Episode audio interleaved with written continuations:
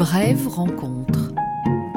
Une autrice, un auteur, relate une rencontre entre deux personnages réels ou imaginaires, quand le hasard produit des rencontres décisives.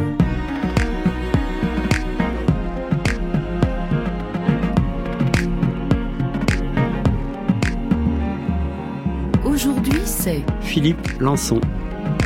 qui nous lit son texte intitulé Mon voyage sur l'île de Belle.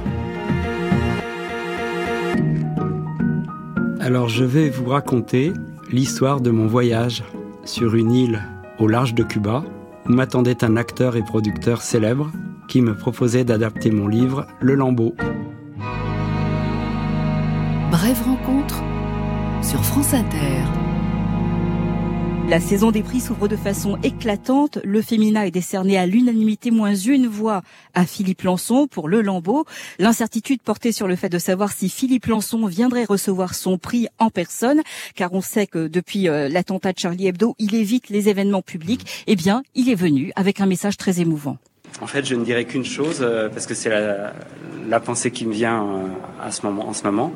Quand j'étais à, à l'hôpital il y a un peu plus de trois ans maintenant, trois ans et demi, euh, une des personnes qui m'a évidemment beaucoup soutenu, c'est mon père. Et il est mort euh, le jour où je recevais les épreuves de ce livre. Donc il n'a pas pu le lire. Et c'est à lui que je pense. Et on écrit euh, évidemment avant tout pour les vivants, mais en pensant aux morts. Il y a six mois, je suis allé sur l'île de Belle. Elle se trouve au large de la côte sud de Cuba, à l'est de Trinidad, près d'une baie sauvage et sans accès routier. Elle fait 2 km de long et au maximum 300 mètres de large. L'île ne figure pas sur les cartes que je possède. Même sur Google, où l'on trouve tout, je ne l'ai pas trouvée. Il y a peut-être une explication. C'est la seule île que Cuba a vendue à un étranger. L'étranger est un acteur français qui a investi une certaine partie de sa fortune dans la langouste et le cigare, donc dans le soutien aux dirigeants, militaires ou non, que l'on qualifie toujours de communistes. Il a dû le faire par plaisir et par provocation, plus que pour s'enrichir ou par conviction politique. La plupart de ceux qui ont mis de l'argent à Cuba l'ont perdu, et ils savaient qu'ils le perdraient. Ils y allaient pour trouver d'autres choses, des choses qui faisaient plus que compenser leurs pertes. Quelle chose Une certaine lumière coulée sur l'existence, comme du chocolat fondu sur un chou rassis l'antique illusion qu'un autre monde est possible, même quand on a activement collaboré à la perpétuité de celui-ci. Enfin et surtout, naturellement, du sexe. À Cuba, les têtes se racontaient des histoires, les corps les vivaient. Je ne savais pas dans quelle catégorie ranger l'acteur avant de le rencontrer, ni même s'il rentrait dans l'une d'elles. Peut-être en avait-il inventé une autre que je ne connaissais pas. Ce que je savais, c'est que depuis qu'il tournait moins et produisait plus, il rejoignait l'île en novembre et, sauf obligation, la quittait en mai, au début des grandes chaleurs. C'est lui qui l'a baptisé l'île de Belle. Je suis allé le voir là-bas en janvier, à sa demande. Il voulait adapter mon livre Le Lambeau et produire le film qui en serait tiré. D'abord, j'ai reçu un mail de son assistant, auquel j'ai répondu poliment et évasivement en laissant mon numéro de portable. Ensuite, l'acteur m'a appelé plusieurs fois. La première fois, il a parlé un bon quart d'heure sans me laisser en placer une. Ses premiers mots ont été ⁇ Tu vas mieux? C'est derrière toi tout ça, non ⁇ Je n'ai pas su quoi lui répondre, mais il n'avait besoin d'aucune réponse pour continuer, et il en est aussitôt venu au lambeau. Il est trop long ton bouquin, trop plein de références. Tu ne peux pas t'empêcher de ramener ta culture même avec une balle dans la gueule, hein? C'est bien, c'est la vie. Tout ce qu'on est continue à gigoter jusqu'au bout comme un asticot. Vous, les écrivains, vous lisez des phrases, et vous en faites. J'avais assez souvent entendu ce genre de critique pour ne pas m'en formaliser, et j'ai pensé qu'au moins, il ne me flattait pas. À moins que cette entrée en matière ne soit justement qu'une façon d'introduire la flatterie. Et en effet, la flatterie est arrivée avec son tambourin et ses clochettes. Mais sous les phrases, il y a de la matière, du potentiel. Ton bouquin, c'est du vécu, très émouvant. J'ai pleuré, je t'assure. Et dans le film, les phrases ne se verront pas. J'ai déjà le metteur en scène, tu vas adorer. Mais ça, on en cause quand tu viens. Tu viens vite, hein? Tu viens quand? Les phrases ne se verront pas. J'ai tourné et retourné ça dans ma tête. Et j'ai répondu Je réfléchis et je réponds demain, d'accord? La vérité est que j'étais surpris. Je ne voyais pas le rapport entre cette star boulimique populaire qui avait incarné tant de héros de la littérature française et mon livre. Le lendemain, l'acteur m'a appelé et j'ai dit ⁇ Je viens ⁇ L'assistant parisien a organisé le voyage. C'était le neveu d'un politicien étiqueté à gauche, bon vivant, fumeur de cigares, vieil ami de l'acteur et de Cuba. Dans leur jeunesse, tous deux avaient été trotskistes. Cuba n'avait jamais aimé les trotskistes, le régime les avait même persécutés, mais des trotskistes avaient aimé Cuba. Les sentiments, ça ne s'explique pas. Jusqu'ici, j'avais toujours refusé que le Lambeau devienne un film. Je n'avais donc pas l'intention d'accepter la proposition de l'acteur, quelle que soit la somme proposée, et je me doutais bien qu'avec lui, comme l'avait dit un jour un auteur adapté par Canal+, la somme en question serait une douche de thunes. Je ne savais pas si Le Lambeau était un bon livre, mais je croyais, et je reste persuadé, qu'il ne pouvait donner qu'un mauvais film. Et je pensais que l'une de mes missions était de le protéger de ce lucratif et misérable destin. J'appréciais le talent de cet acteur, la force de sa présence, la douceur de sa voix, son appétit d'ogre, son énergie nucléaire, et cette absence de morale conventionnelle qui en faisait un personnage, presque un héros, dans un monde de plus en plus réduit à des normes et à des postures.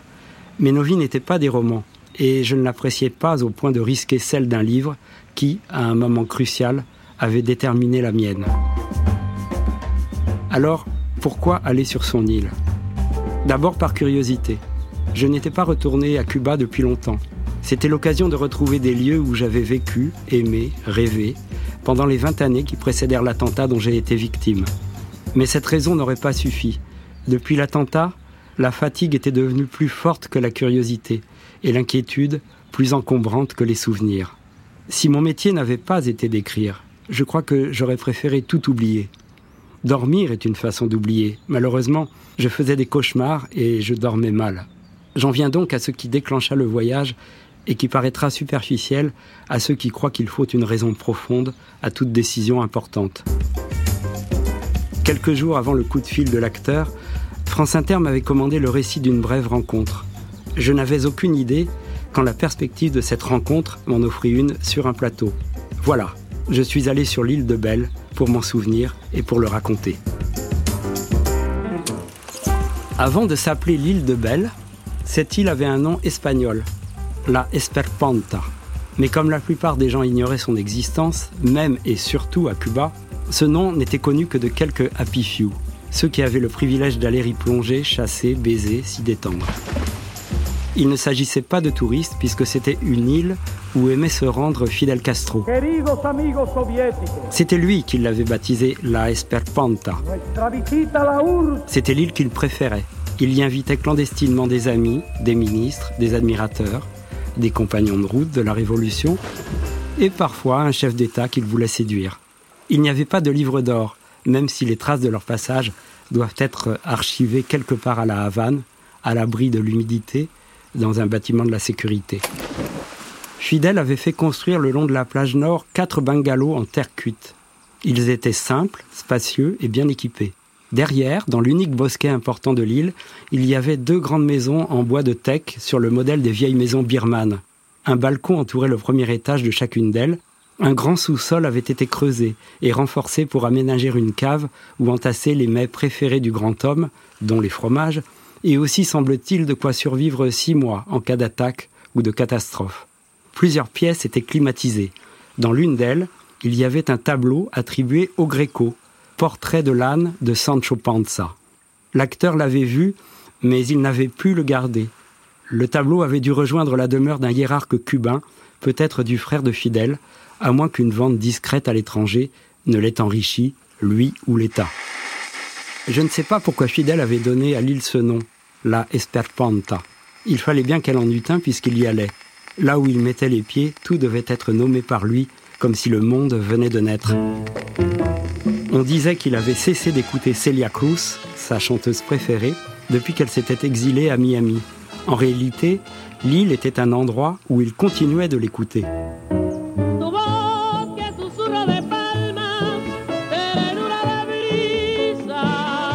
Esperpanta, c'est un mot valise. Dans la valise, il y a trois mots qui allaient assez loin pour lui. L'épouvante, l'espérance, le serpent. Il n'y avait aucun serpent sur l'île, ni d'ailleurs aucun homme, jusqu'à ce que Fidèle se l'approprie. Le premier serpent a dû arriver sur un bateau qui acheminait des vivres ou du matériel. Ensuite, ils se sont multipliés. Ce sont des couleuvres. Ils ne sont ni venimeux, ni très rapides.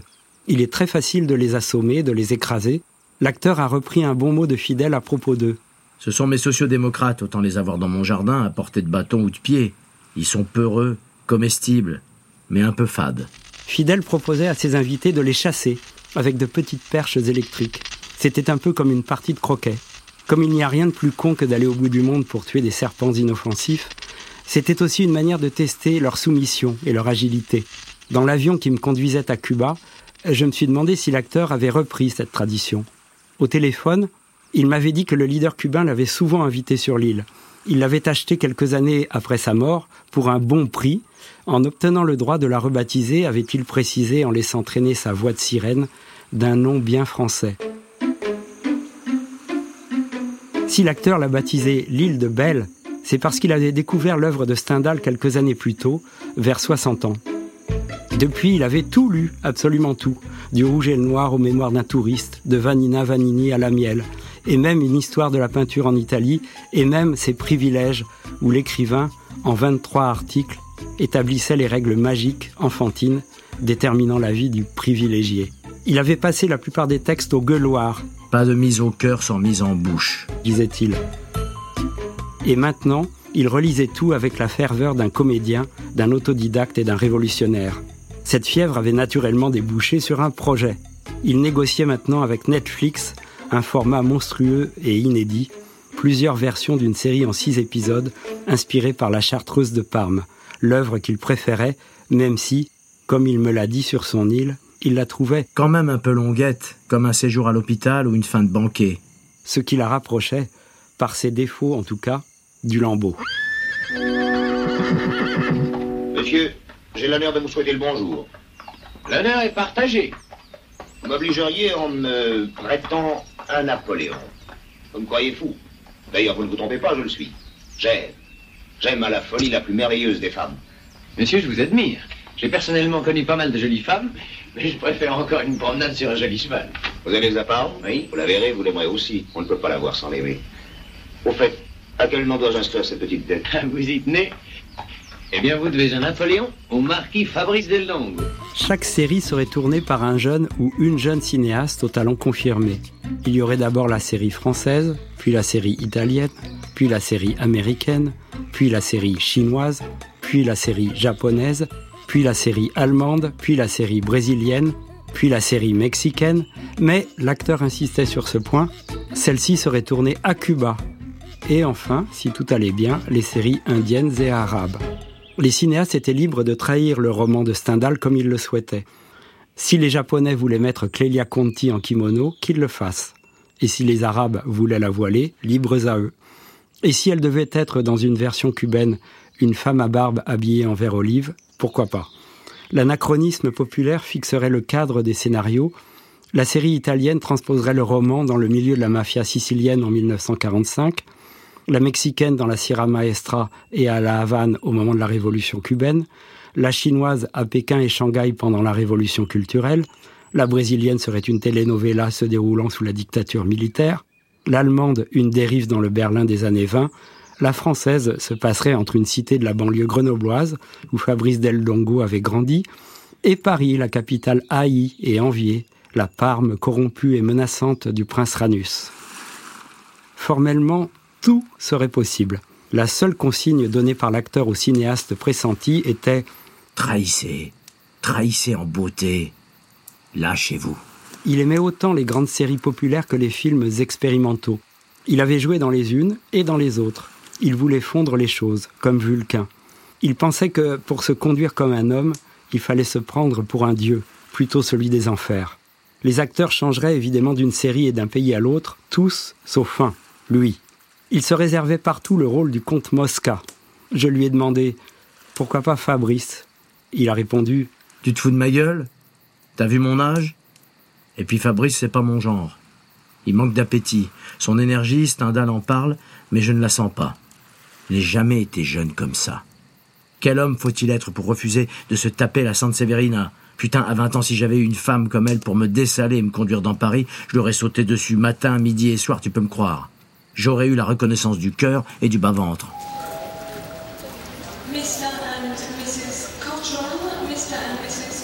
L'acteur m'avait pris un billet en classe business. C'est très bien la business. On monte avant tout le monde, on descend avant tout le monde. C'est le 24e article des privilèges, celui que Stendhal n'a pas écrit et qui est comme une mise en œuvre du 23e. Dix fois par an, le privilégié pourra être transporté au lieu où il voudra, à raison d'une heure pour 100 lieues. Pendant le transport, il dormira. Entre ces deux moments de privilège, pendant quelques heures, le privilégié passe dans un autre monde, et dans ce monde, il se détend assez pour oublier sa vie, son empreinte carbone, et pour croire qu'il n'arrivera jamais à destination.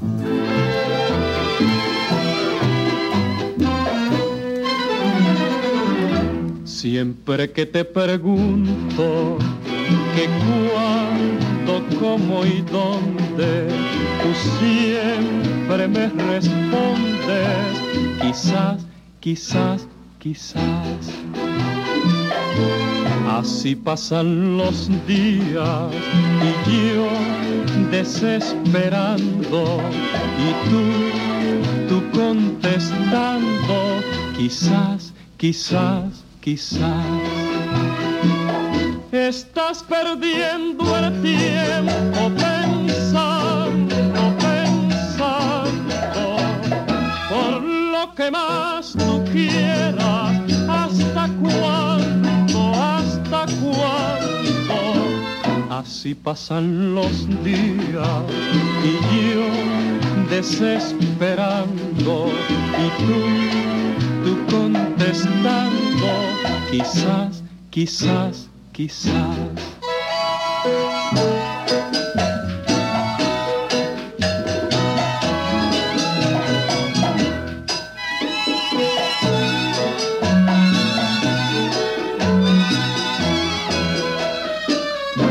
Siempre que te pregunto que cuándo, cómo y dónde, tú siempre me respondes, quizás, quizás, quizás. Así pasan los días y yo desesperando y tú, tú contestando, quizás, quizás, quizás. Estás perdiendo el tiempo pensando, pensando por lo que más tú quieras. ¿Hasta cuándo? ¿Hasta cuándo? Así pasan los días y yo desesperando y tú, tú contestando, quizás, quizás quizás. Brève rencontre.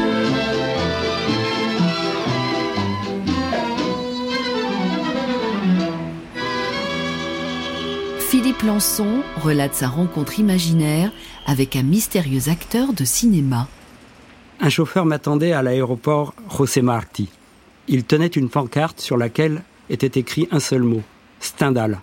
C'était moi, j'étais prévenu. Le chauffeur ressemblait terriblement à Ignacio, un santero que j'avais connu 20 ans avant.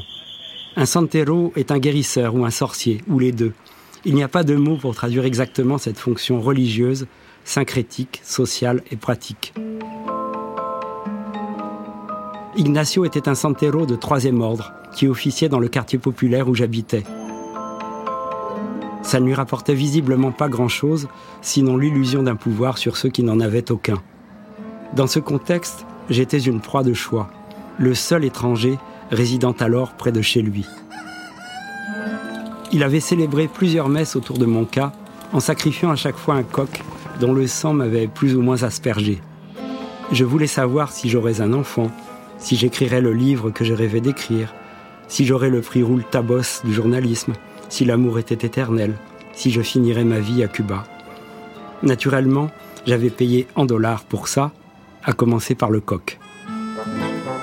Quand Ignacio me touchait la main, et jetais les coquillages dont la disposition fortuite était censée lire mon destin, je m'endormais légèrement, comme dans l'avion en classe business, et l'avenir devenait un voyage sans destination.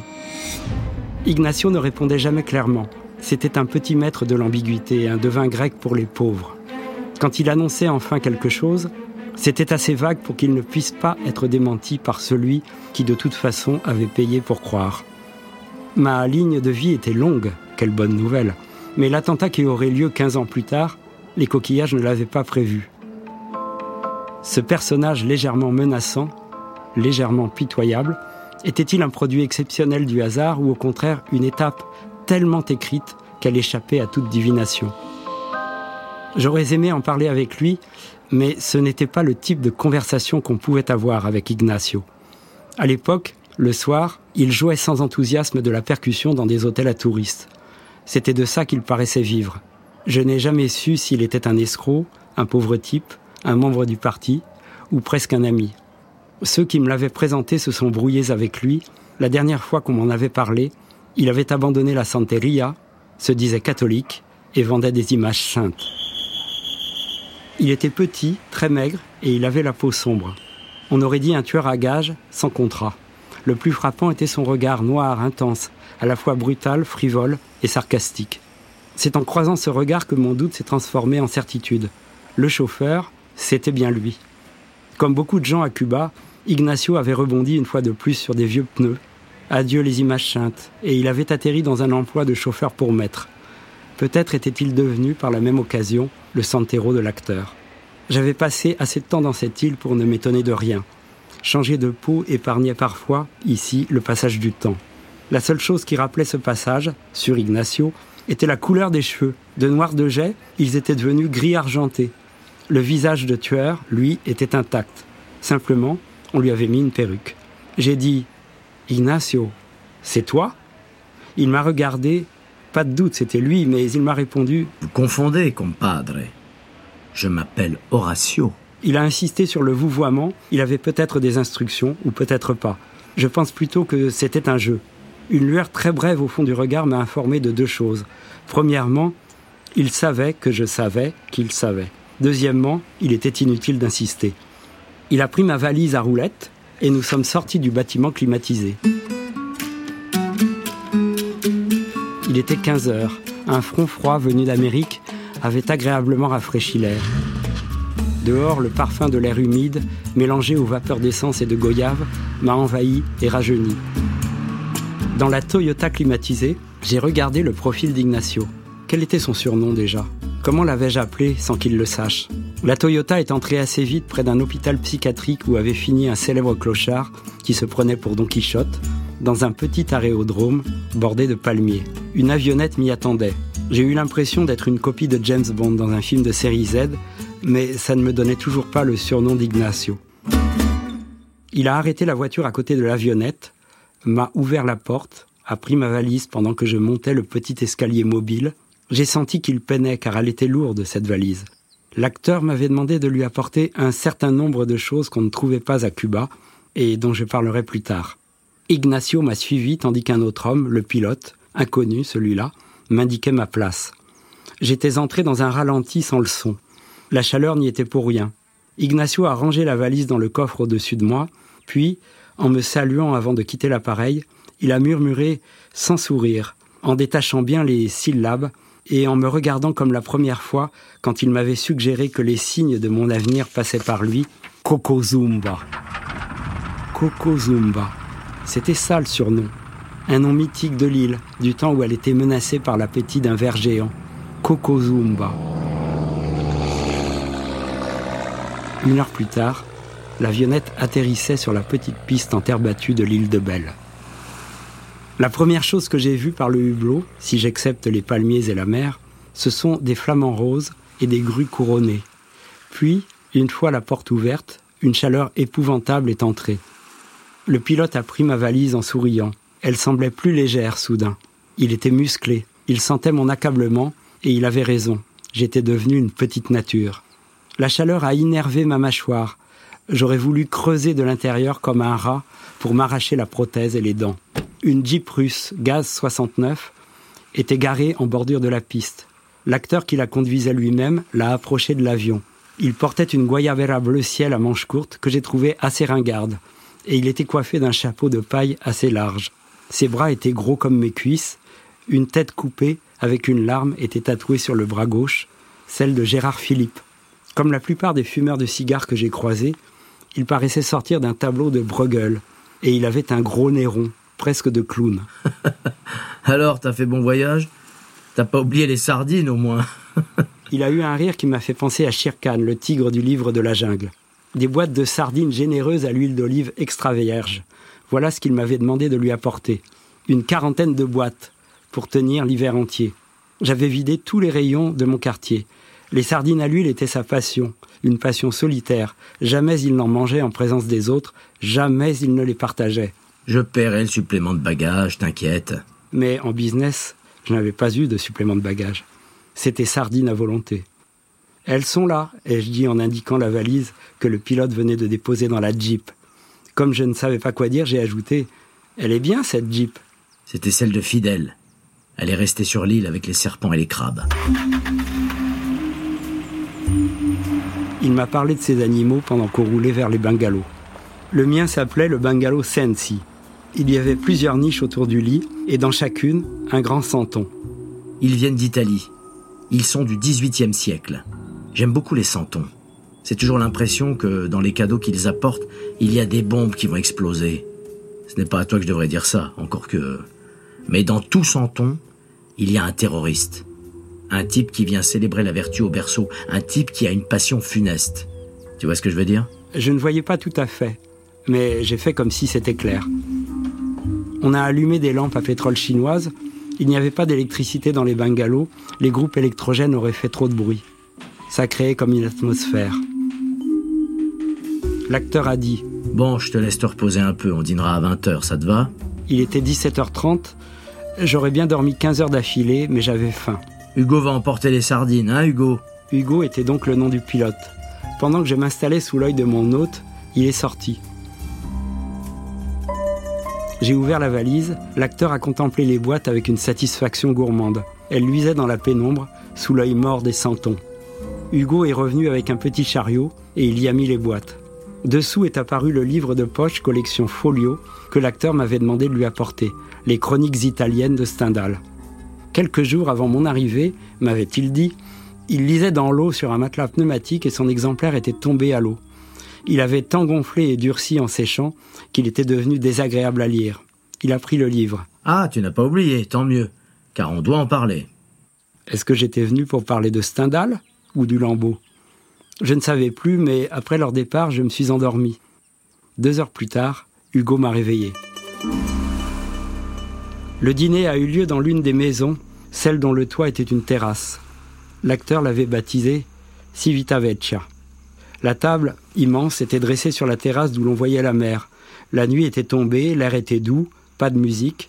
À table, rien que l'acteur et moi. Sur cette grande table, on flottait, lui le monstre et moi le gringalet. Où étaient les autres, les invités? Où étaient les cubaines? Il devait bien y avoir des femmes sur cette île. À son dernier coup de fil, l'acteur m'avait dit que la sienne était sur un tournage en Espagne, mais que son vieux pote d'extrême gauche, le politicien qui fumait le cigare, et dont le fils était son assistant, serait là. Il était désormais en retraite et mourant. C'est son dernier voyage. Et il le sait. Il a un cancer de la mâchoire, il ne fume plus. Tu te rends compte qu'il est venu à Cuba pour la première fois en 1971 On avait 20 ans. J'avais croisé deux fois ce politicien. L'acteur le savait peut-être, mais je n'ai rien dit. La première fois, c'était à La Havane, un soir de fête, dans les jardins de la résidence de l'ambassade de France, peu après l'an 2000. Il venait contrôler les comptes de l'ambassade, à l'époque un nid de castristes, plus ou moins jouisseurs et endimanchés. Sa réputation de méchant était telle qu'on pouvait quasiment voir une petite flaque sous chaque diplomate qu'il abordait. Il en jouissait, circulant dans les jardins cigare au bec, comme Clint Eastwood dans un film de Sergio Leone, prêt à éteindre le pied du cigare sur le front du premier imbécile venu.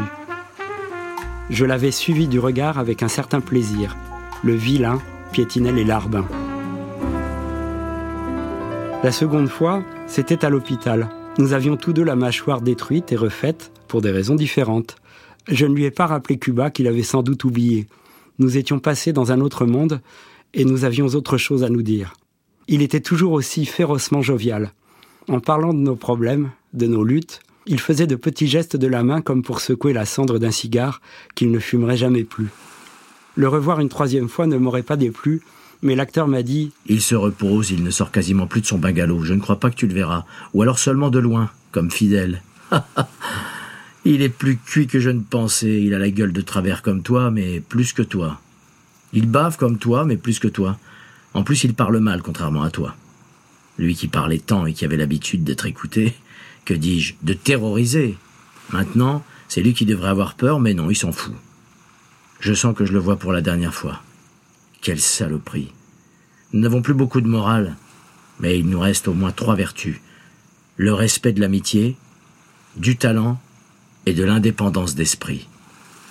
Pour ce soir, c'est bien comme ça. On va parler tout de suite sans perdre de temps, même si t'es fatigué. Plus tard, tu pourras plonger, nager, dormir, te reposer. Ou repartir, comme tu veux. Un ceviche à la papaye est arrivé. Quelle n'a pas été ma surprise de découvrir celui qu'il servait? C'était Kokozumba. Comment avait-il fait pour descendre de la Vionnette à la Havane et réapparaître ici quatre heures plus tard? Était-il devenu aussi cuisinier? Le ceviche en tout cas était délicieux. Le vin blanc, un pouilly fuissé également. Était-il en plus sommelier? C'est Roberto qui pêche et chasse le poisson ici. C'est un excellent plongeur. A dit l'acteur en désignant Ignacio, qui avait donc changé de prénom. J'ai pensé qu'un surnom, c'était mieux parce qu'une fois attribué, ça ne change plus. Mais je devais avouer que Kokozumba avait plus de talent que je n'aurais cru. S'il acceptait que je le reconnaisse, peut-être ses talents disparaîtraient-ils d'un coup. Auquel cas, il avait raison. Mieux valait se taire pour prolonger l'enchantement. Pendant le ceviche, l'acteur m'a décrit son projet stendhalien pour Netflix. C'était intéressant, même si ça me paraissait risqué, voire absurde. Mais avais-je fait tout ce voyage jusqu'à l'île de Belle? Pour entendre parler de Stendhal Cependant, j'écoutais, j'écoutais, en me demandant comment il allait passer de la chartreuse de Parme au lambeau. Si le projet marche, qui sait, je pourrais peut-être me payer le gréco qui se trouvait là. Je sais où il se trouve. Demain, je te montrerai la pièce déshumidifiée où Fidèle l'avait installée. Une nouvelle tirade l'éloigna un peu plus du lambeau. Quand Fidèle m'invitait, je suis allé le voir tous les jours. Ce portrait de l'âne de Sancho Panza. Putain de gréco. Putain de tableau. Tu peux pas savoir. Il y avait plus d'humanité et de hauteur dans cet âne que dans toutes tes infirmières, que dans tous les hidalgos à fraises qu'il a peints. J'ai préféré laisser de côté les infirmières et j'ai dit que tout de même les hidalgos du Gréco, c'était quelque chose. On sentait l'ail, le ciel, la force d'âme et tout l'orgueil du plateau castillan. Il a soufflé. Oui, eh bien là, ça sent la paille, le crottin et la haute philosophie stoïque, si tu veux mon avis. Jamais vu un truc pareil. Même les cheveux de Jéricho ont moins de tripes, moins de tenue. Toute leur crinière pour une seule oreille, un seul reflet dans l'œil de l'âne du Gréco. C'est l'âne mystique. Une scène qui m'a fait pleurer. Oui, pleurer. C'est la visite de ta vieille tante à l'hôpital. La manière dont elle te regarde dans ton lit. Elle n'a pas besoin de parler, elle a tout vécu, tout compris. Ah, on sent qu'elle t'a aimé, et à quel point la vie est un tas de merde. J'ai regardé l'acteur avec un peu d'effroi. Ma vieille tante? Oui, elle était bienvenue me voir à l'hôpital, et elle était l'une des personnes au monde que j'aimais le plus. Mais pour des raisons qu'il me serait difficile d'expliquer, elle n'apparaissait pas dans le lambeau. Jamais je n'avais écrit un mot sur elle, ni sur sa maladie, qui, en la faisant si rapidement et cruellement décliner, avait un bref moment à l'hôpital, tandis que nous nous regardions, suspendus par la douleur, nos âges, le temps, en échangeant d'intenses et silencieux saluts avec ma blessure et mes soins. Je découvrais peu à peu que l'homme qui m'avait fait venir dans son île pour adapter mon livre ne l'avait tout simplement pas lu. Mais ce qui m'effrayait, c'était ceci. Comment cet animal sans tact et sans vergogne avait-il pu deviner que ma vieille tante existait? Était-il doué de cette intuition supérieure, propre à certaines brutes de génie, qui renvoie le bon élève à ses études et les études aux oubliettes? J'ai sifflé un nouveau vers et fait comme si ma vieille tante se trouvait dans le livre, comme si le chapitre sur elle était écrit. Mais mentir m'a conduit à dire beaucoup plus que je n'aurais imaginé. J'ai eu du mal à l'écrire cette scène, vous savez. Deux ans et demi avaient passé depuis sa visite. Elle pourrissait dans une maison de retraite, or je ne suis presque jamais allé la voir. Et maintenant, je n'y vais plus du tout. J'ai écrit cette scène parce que je n'ai pas fait comme elle. Je ne suis pas allé la voir sur son lit de patiente. Je l'ai écrite parce que je suis ingrat envers une personne qui m'a aimé, consolé, choyé pendant toute mon enfance et ma jeunesse. Une personne que j'ai aimée plus que tout au monde et que j'ai abandonnée à son sort, par négligence et par impuissance. J'ai écrit parce que je suis un traître. La vérité étant, ai-je pensé, que je suis d'autant plus traître, ingrat, que cette scène, je ne l'ai justement pas écrite. Le morceau de langouste qui approchait de son énorme bouche est retombé dans l'assiette. Il a soupiré et il m'a dit Bon, nous sommes tous des traîtres. Et ceux que nous trahissons, tu vois, ce sont justement ceux à qui l'on doit tout. Les seuls qui pourraient nous pardonner, les seuls qui ne le feront pas. Les seuls qui ne nous accusent de rien finalement. Trahir les autres, quelle importance. Et à ce sujet, il est temps de te parler de la trahison que je propose. C'est une idée que j'ai eue avec le metteur en scène. Je ne savais toujours pas qui était le metteur en scène. J'ai simplement dit quelle trahison. Eh bien voilà, dans les chroniques italiennes, Stendhal écrit Attends, ce qu'on appelle la passion italienne. C'est la passion qui cherche à se satisfaire, et non pas à donner au voisin une idée magnifique de notre individu. Tu comprends, ce que le film doit montrer avant tout, c'est ce qui manque à ton bouquin, c'est l'action. Et cette action, c'est l'épopée de gens qui ont la passion italienne. Une passion qui cherche à se satisfaire, une passion religieuse, peut-être sociale, une passion d'individus qui se foutent de l'idée qu'ils donnent aux voisins, aux lointains, à la société entière. Ce que le film doit raconter depuis ton lit d'hôpital, sous l'œil de ta vieille tante. Tu l'as compris, hein? C'est la passion des frères Kouachi.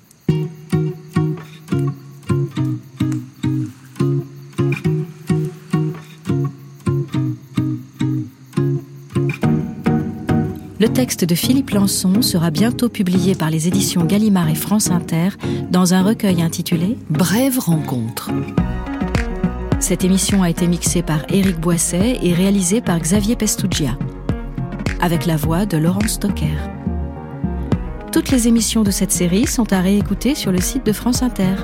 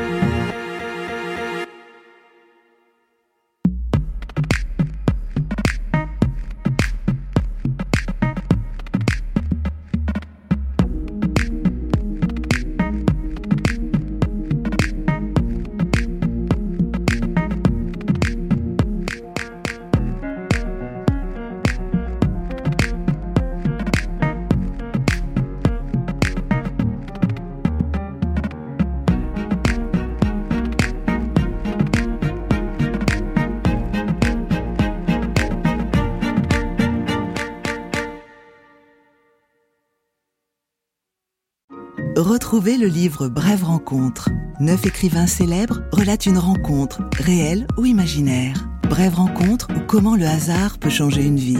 Une coédition France Inter.